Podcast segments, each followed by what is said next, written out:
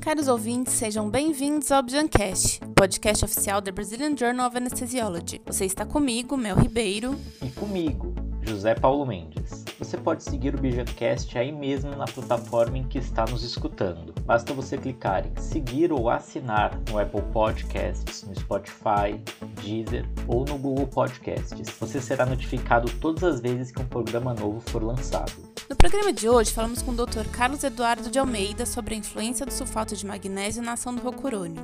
Tivemos como base o artigo da Bijan 71.5, Efeitos do sulfato de magnésio no tempo de início do rocurônio em diferentes doses. O link para o artigo está na descrição do episódio e pode ser baixado no site da Bijan. Conversamos agora com o Dr. Carlos Eduardo de Almeida, que é coordenador do Serviço de Anestesiologia do Hospital Meridional de Vitória, Santa Úrsula, Olá, Dr. Carlos. Eu queria começar te perguntando o que foi o estudo e qual a razão desse estudo. Ah, tudo bem? É um prazer falar com vocês. Queria agradecer o convite.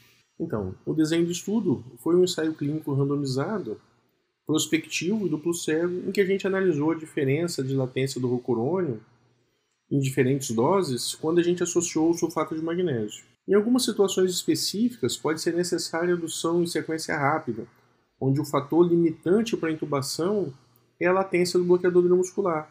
E a gente tem como alternativa ao nosso arsenal farmacológico apenas o rocurônio succinilcolina.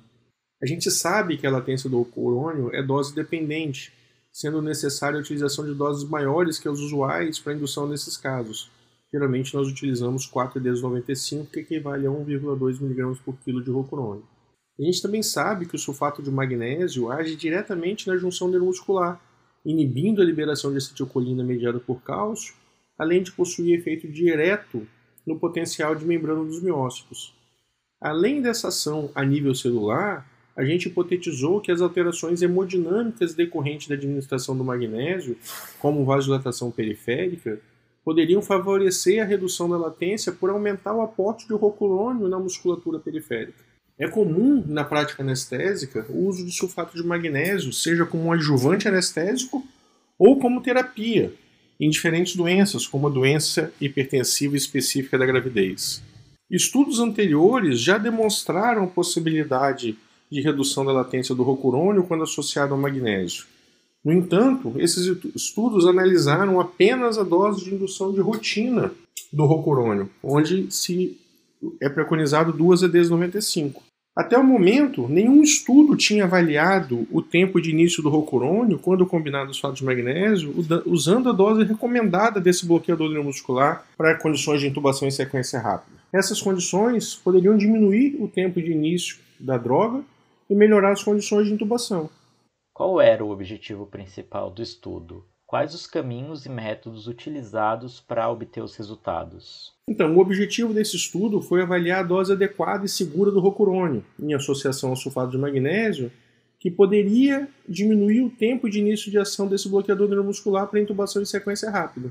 Assim, a gente alocou 180 pacientes em seis grupos de mesmo tamanho, de acordo com a dose de rocurônio recebida, seja ela 0,3, 0,6 ou 1,2 mg por quilo e se esses pacientes recebiam ou não sulfato de magnésio na dose de 60 mg por quilo.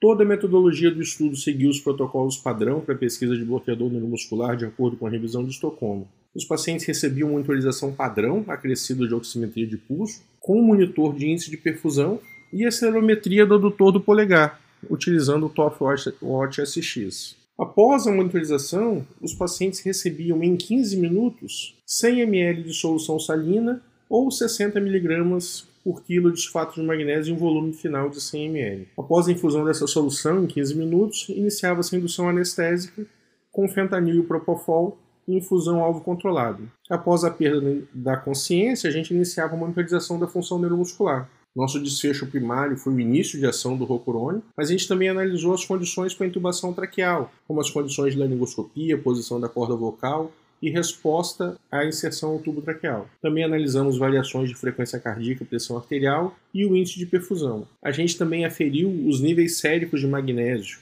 antes da infusão do magnésio e 10 minutos após a sua administração.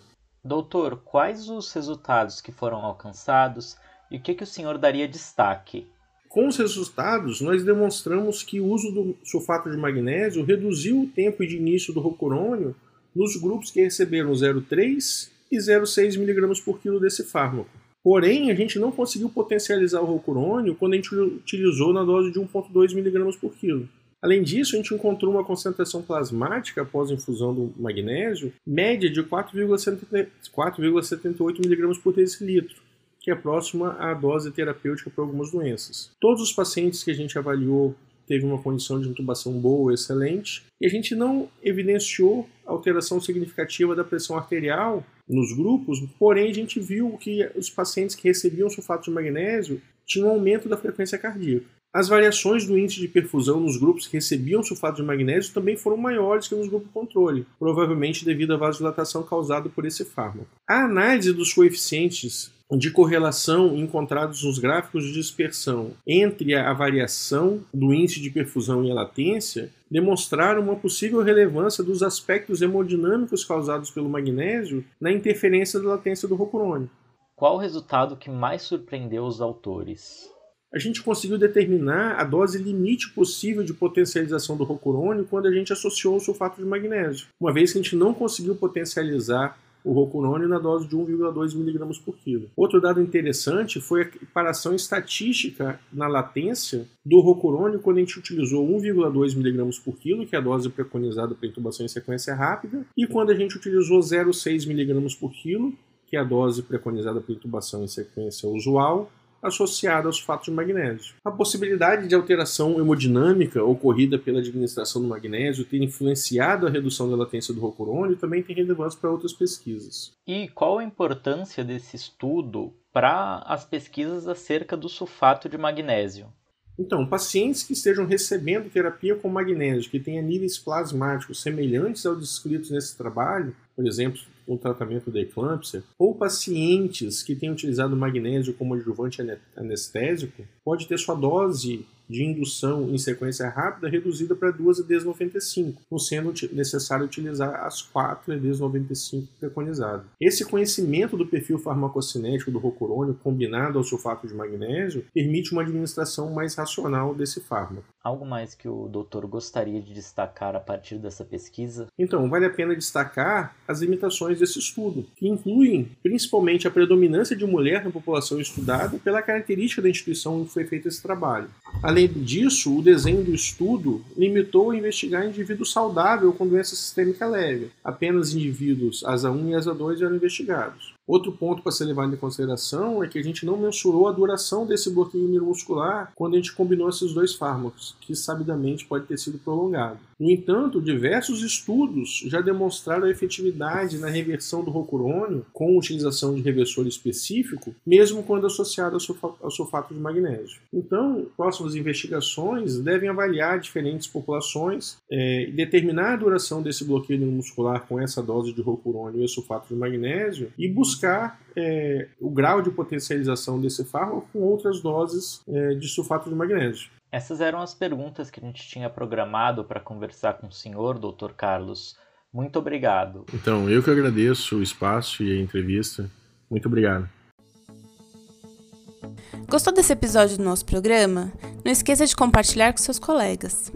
Tem alguma dica, elogio ou sugestão? Fale com a gente nas nossas redes sociais. No Instagram e no Twitter, arroba No Facebook e no LinkedIn, busque por Brazilian Journal of Anesthesiology. Em nosso site, agora temos todo o acerto da Bijan nos últimos 70 anos. Acesse www.bijan-sba.org e viaje pelos principais avanços científicos da área nas últimas décadas.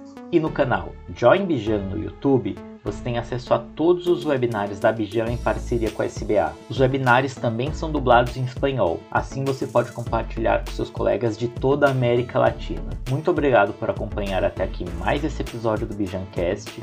Valeu pela companhia e tchau!